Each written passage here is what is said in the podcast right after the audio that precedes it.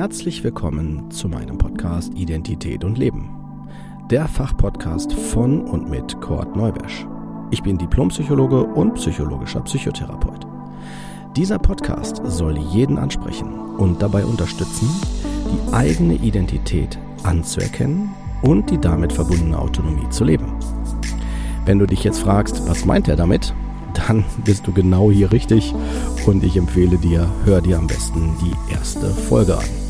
Dort vermittle ich die wichtigsten Informationen und auch, was der Podcast will. Ich wünsche dir auf jeden Fall viel Spaß und viele tolle Eindrücke. Los geht's!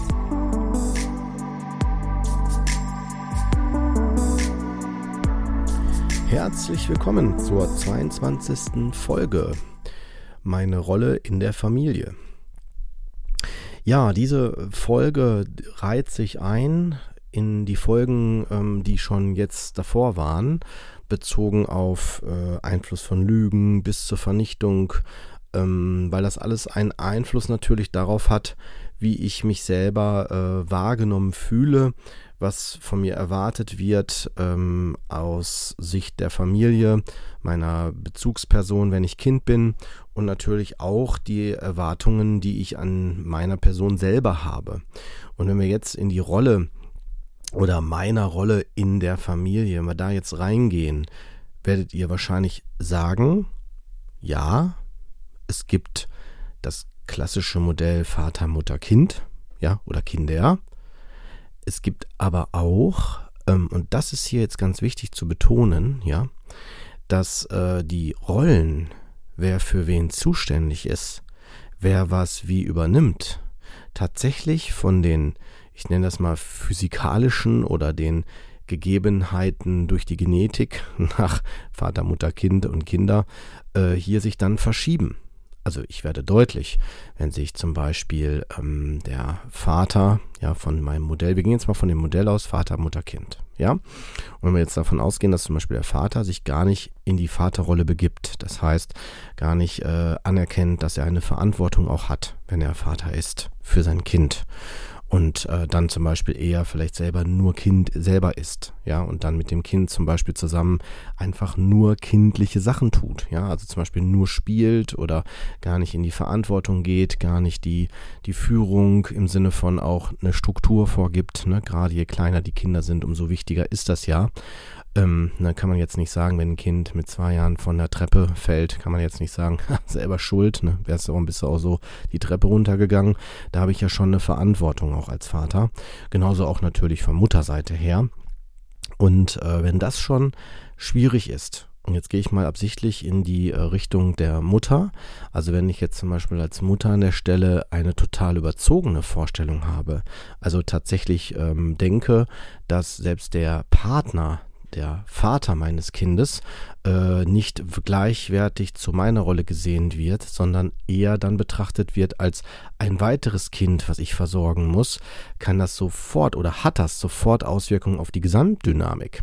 Weil ähm, wenn wir jetzt auf die Paarebene gehen von Vater, Mutter, die ja auch noch ein Paar darstellen im Idealfall, ähm, ist natürlich die Frage nach einer romantischen Beziehung da schon geschmälert, wenn die Mutter sich quasi über den Vater des Kindes stellt und sagt, du bist für mich ja wie ein weiteres Kind, weil dadurch kann es sein, dass dann ähm, die äh, aus der Sicht des Vaters, der gleichzeitig der Ehemann oder Partner der Mutter ist, äh, seines Kindes. Ja, ich hoffe, ihr könnt mir folgen bei den ganzen Rollendarstellungen hier über den Podcast. Ähm, kann er ja eher das Gefühl haben, so, oh Gott, ich habe ja hier, bin gerade mit einer Mutter verheiratet oder ich gehe mit einer Mutter ins Bett, ja, so schlafen. Ne? Und das ist, das kann es natürlich dann direkt erschweren. Ne? Und das, was ich jetzt gerade sage, sind so Klischees, die ich gerade bediene, ja. Also sowohl von, von der Seite der Mutter als auch von der Seite des Vaters. Natürlich gibt es viel, viel andere Variationen in der Darstellung. Das ging mir jetzt mehr darum, euch zu sensibilisieren, wie schnell diese Rollen und Dynamiken einen Einfluss haben. Guckt mal, genauso wie wenn ein, äh, sag mal, wenn man sagt, vor dem Kind küsst man sich nicht, nimmt man sich nicht in den Arm oder was auch immer oder man, man hat gar keine romantische Beziehung mehr, man funktioniert nur noch, dann kann das für die Kinder natürlich mega überraschend sein, wenn man sich plötzlich in den Arm nimmt oder sich plötzlich küsst. Ja, das sind so auch nochmal so Beispiele. Ne? Vielleicht, wenn ihr euch zurückerinnert in eure eigene Kindheit, könnt ihr euch auch nochmal fragen, wie oft habt ihr erlebt, dass die Eltern sich liebevoll in den Arm genommen haben oder Hand in Hand durch die Straßen gegangen sind oder sich auch mal geküsst haben.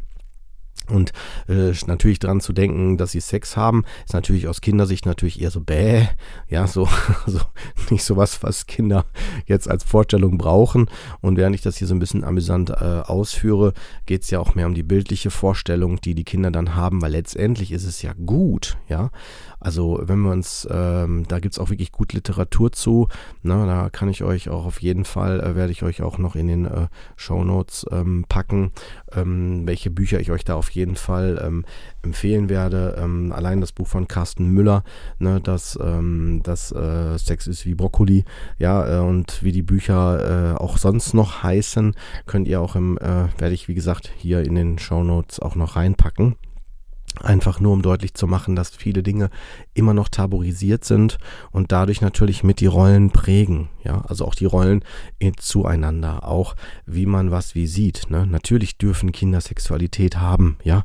Also, dass sie darüber nachdenken, dass sie äh, je nach Alter und äh, dass die Eltern das auch haben. Aber ich will jetzt nicht zu sehr in das Thema Sexualität rutschen. Bleibe wieder, gehe wieder zurück zu dem Thema der Rolle, ja. Weil, wenn wir jetzt mal ein anderes Setting nehmen, stellt euch vor, das Kind ist wie so ein Heiligtum wird dargestellt und wird mit, mit allen möglichen Details äh, ja, betreut, versorgt und äh, man versucht das Beste draus zu machen. Dann kann es sein, dass das Kind plötzlich in dieser Dreierkonstellation eine ganz interessante Rolle er erhält, nämlich die des 2 zu 1. Ja, also zum Beispiel, dass sich vielleicht ein Elternteil mit dem Kind verbündet und äh, es dann natürlich für einen anderen Elternteil vielleicht schwierig wird. Ja, zum Beispiel, sag das bloß nicht dem Papa oder sag das nicht der Mama. Ja, also solche Sachen. Dann rutschen wir ja auch schon wieder in das Thema rein, inwieweit werde ich gezwungen, vielleicht auch eine Lüge oder ein Familiengeheimnis ähm, zu, zu kreieren, aufrechtzuerhalten, was ein Stück weit über ein, ein Detailwissen, was vielleicht nur die zwei Personen äh, betrifft, darüber hinausgeht, ja. Und für mich geht das immer dann darüber hinaus, wenn ich gezwungen werde, etwas nicht mitzuteilen, weil es dann zu einem Schaden führen könnte für eine andere Person. Das ist für mich immer so ein, so ein Thema, das halte ich für grenzwertig und würde ich unter Familiengeheimnisse einreihen. Ist aber sicherlich auch diskussionswürdig. Ein weiterer wichtiger Aspekt für euch, äh, was jetzt die, ähm, ja, die Rollendynamik betrifft oder auch die Rollen in der Familie, ist auch zum Beispiel in der Trennungssituation. Stellt euch vor, äh, die Eltern trennen sich und äh, die Eltern versuchen jetzt an der Stelle das Kind weiter natürlich äh, zu angemessen zu begleiten, ähm, packen es vielleicht zu sehr in Watte nach dem Motto, oh nein, jetzt ist das Kind äh, getrennt äh, von den Eltern, ist nur noch bei Papa und bei Mama getrennt dann jeweils und äh, dann hat's ja, geht's dem nicht so gut oder man muss da irgendwie was ausgleichen, ne, materielle Güter oder Überschüttung von Liebe, Zuneigung und so weiter. Und das Kind kriegt auch das Gefühl, oh, hier ist irgendwas kaputt, hier ist irgendwas nicht normal, ja, dann muss ich natürlich jetzt anders behandelt werden oder jetzt werde ich, jetzt werde ich anders behandelt. Und dann denkt das Kind vielleicht irgendwann, ja, das steht mir jetzt auch zu, ne? Dann, dann darf ich das auch, dann brauche ich das auch. Und na, das ist sehr schwierig. Und vor allen Dingen, wenn das Kind noch sehr klein ist, kann man natürlich noch sagen, ja, niedlich, kleines Kind und so weiter, aber je älter, also je, sagen wir mal, ähm, individueller das Kind auch die individuellen Rechte einfordert, auch im Sinne von, äh, dass es mehr in die Verantwortung, Eigenverantwortung gehen kann, wird das dann schwieriger, ja, weil dann die, vielleicht dieses Verniedlichende oder dieses, oh, das, ne, der, der, das Kind, was vielleicht noch äh, viel Schutz und Betreuung braucht, braucht es dann immer weniger und äh, entsprechend wird es dann auch immer mehr in das Gefühl kommen, okay, warum werde ich jetzt anders behandelt? Warum werde ich jetzt nicht mehr so geliebt oder auf den Arm genommen wie früher? Ne, warum werde ich jetzt hier eher dann äh, in die Verantwortung geholt? Warum soll ich jetzt etwas tun, was ich früher nicht tun musste und so weiter? Das ist etwas, was auch wieder eine reine gesunde Entwicklungsaufgabe ist. Da verweise ich euch wieder auch auf die Folge, die es ja schon gibt, ne, hier in diesem Podcast. Also Thema Entwicklungsaufgaben meine ich. Ähm, aber äh, das ist etwas, was von Entwicklungsaufgaben zu lösen ist. Und zwar, da bin ich jetzt in dem Bereich, wenn ich als Elternteil dem Kind eine besondere Zuneigung gebe, eine besondere Zuschreibung gebe und die dann mit der Zeit wegnehme oder nicht mehr fokussiere, ja, dann wird es fürs Kind schwierig, weil es sich darüber ja identifiziert hat, weil es fürs Kind dazugehörte. Und eventuell wird das Kind vielleicht dann auch denken, es ist weniger wert oder es hat es jetzt nicht mehr so viel Wert oder äh, hat etwas verloren, ja, und das kann das Kind noch weiter irritieren. Ne?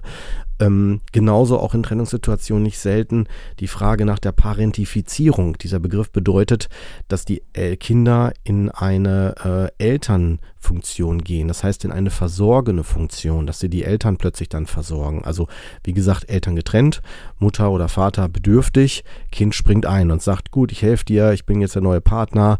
Ja, also im Sinne von jetzt dann äh, machen wir halt ein, äh, machen wir jetzt halt das, was du sonst mit deinem Partner gemacht hast oder ne, dann wird das so quasi quasi auf eine ganz andere Ebene geholt, das Kind. Ja, vielleicht versorgt das Kind dann auch sogar die Eltern, ja, oder äh, denkt dann zum Beispiel, es wäre notwendig, diese zu versorgen wenn Eltern in dem Moment in der Belastung sind bei einer Trennung und vielleicht sogar auch in eine Bedürftigkeit, ja, so dieses nach Motto, so steht mir zu oder irgendetwas schaffe ich nicht, dann kann das Kind da einspringen also es kann eine Strategie sein, dass das Kind dann sagt, so Mama da oder Papa, jetzt versorge ich dich.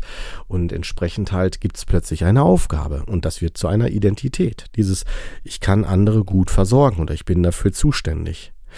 Wenn das, was ich jetzt darstelle, so passiert, dann muss man noch nicht mal in eine Trennungssituation sein. Das geht auch, wenn Elternteile wenn die Eltern sich nicht als Einheit positionieren, sondern sogar über die Kinder äh, parteiisch werden äh, auf einer Partner- oder Elternebene. Also wenn man zum Beispiel sagt, dein Sohn sieht das genauso wie ich, ja, oder so umgekehrt, wie auch immer, ja.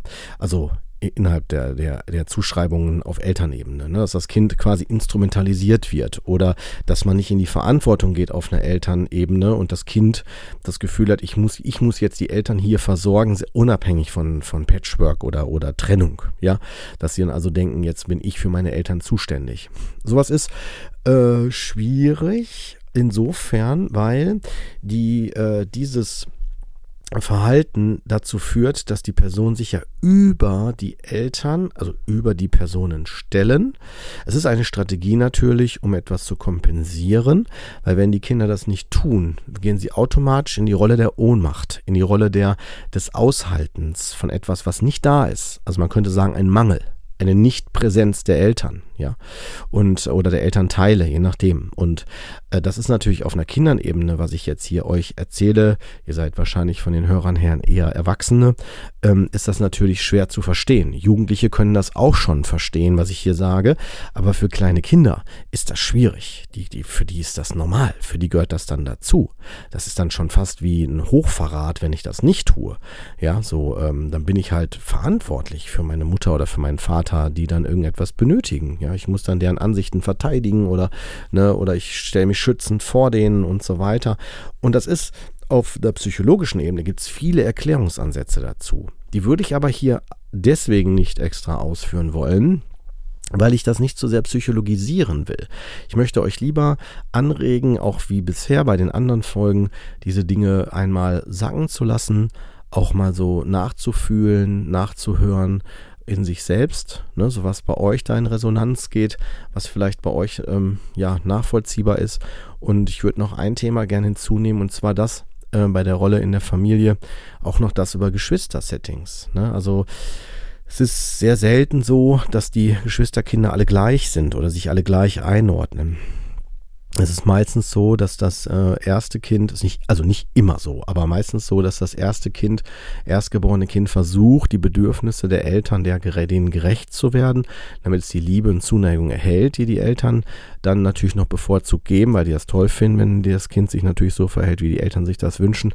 Das zweite Kind, wenn ein weiteres Kind kommt, sieht dann, oh, die Nische ist besetzt, schwierig, kann ich jetzt nicht auch noch ausfüllen und geht in den meisten Fällen in die andere Rolle, also wie so eine Art quasi so eine äh, andere Richtung, also ein anderes Extrem in Anführungsstrichen, äh, zu dem, was der Erst- oder die Erstgeborene hat und macht. Und da ist das Geschlecht auch wichtig, weil wenn es das gleiche Geschlecht ist, ist ja schon sowieso auch schon die Geschlechternische besetzt. Also dann gibt es das Geschlecht ja schon in der Familie.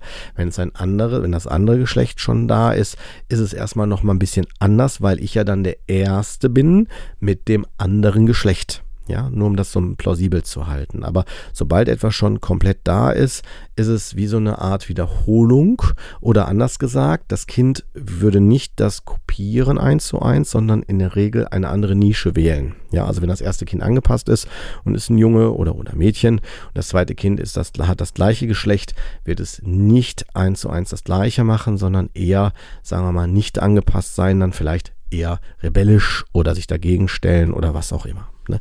Was ich jetzt sehr platt runterbreche, äh, möchte ich auch nochmal betonen, soll nur, äh, ist nur der vereinfachten, des vereinfachten Verständnisses dargestellt. Ne? Das heißt nicht jetzt, dass das automatisch auf alles zutrifft möchte damit nur deutlich machen, warum bestimmte Verhaltensweisen stärker fokussiert werden, weil äh, es ist wichtig, die eigene Identität, die eigene Individualität für sich zu finden und zu leben. Und das ist etwas, was natürlich auch durch die, durch die Familien allein schon durch das entweder unterstützen oder bestärken oder halt, dass jemand eine Rolle nicht besetzt und dann jemand sich dieser bedient, dieser einnimmt. Wie ich das gerade sagte mit der Parentifizierung zum Beispiel. Das sind solche Phänomene, die hier, sagen wir mal, als mit Haupteffekte zum Greifen kommen. Ne, genauso wie auch unausgesprochene Sachen. Wenn zum Beispiel jemand verstorben ist und da wird nicht drüber gesprochen, ist das natürlich da an der Stelle auch enorm belastend für alle. Und selbst die, die gern darüber reden wollen, die können das dann nicht, wenn es nicht erwünscht ist in der Familie und werden da an der Stelle mit hoher Wahrscheinlichkeit äh, eher symptomatisch drauf reagieren oder mit Resonanzen, als die, die das dann für sich so beiseite tun, äh, abspalten oder äh, vermeiden oder wie auch immer. Na, da wählt auch immer jeder seine eigenen äh, individuellen Vorgehensweisen mit. Ja, damit würde ich diese Folge auch erstmal so stehen lassen für euch. Ich würde euch bitten, lasst das mal sacken und bin mal ja gespannt, ähm, was ihr dazu sagt. Wenn ihr mit mir in Austausch gehen wollt, könnt ihr mir, wie gesagt, gerne schreiben. Und ansonsten geht davon aus, dass wir die nächsten Folgen da äh, weiter in Richtung Familie und deren Dynamiken äh, vertiefen werden, weil das mit unsere ersten Beziehungen sind und auch die ersten prägenden Einflüsse, die wir in unserem Leben alle, jeder Mensch haben. Bis dahin erstmal alles Gute und äh, ich wünsche euch noch einen angenehmen Tag.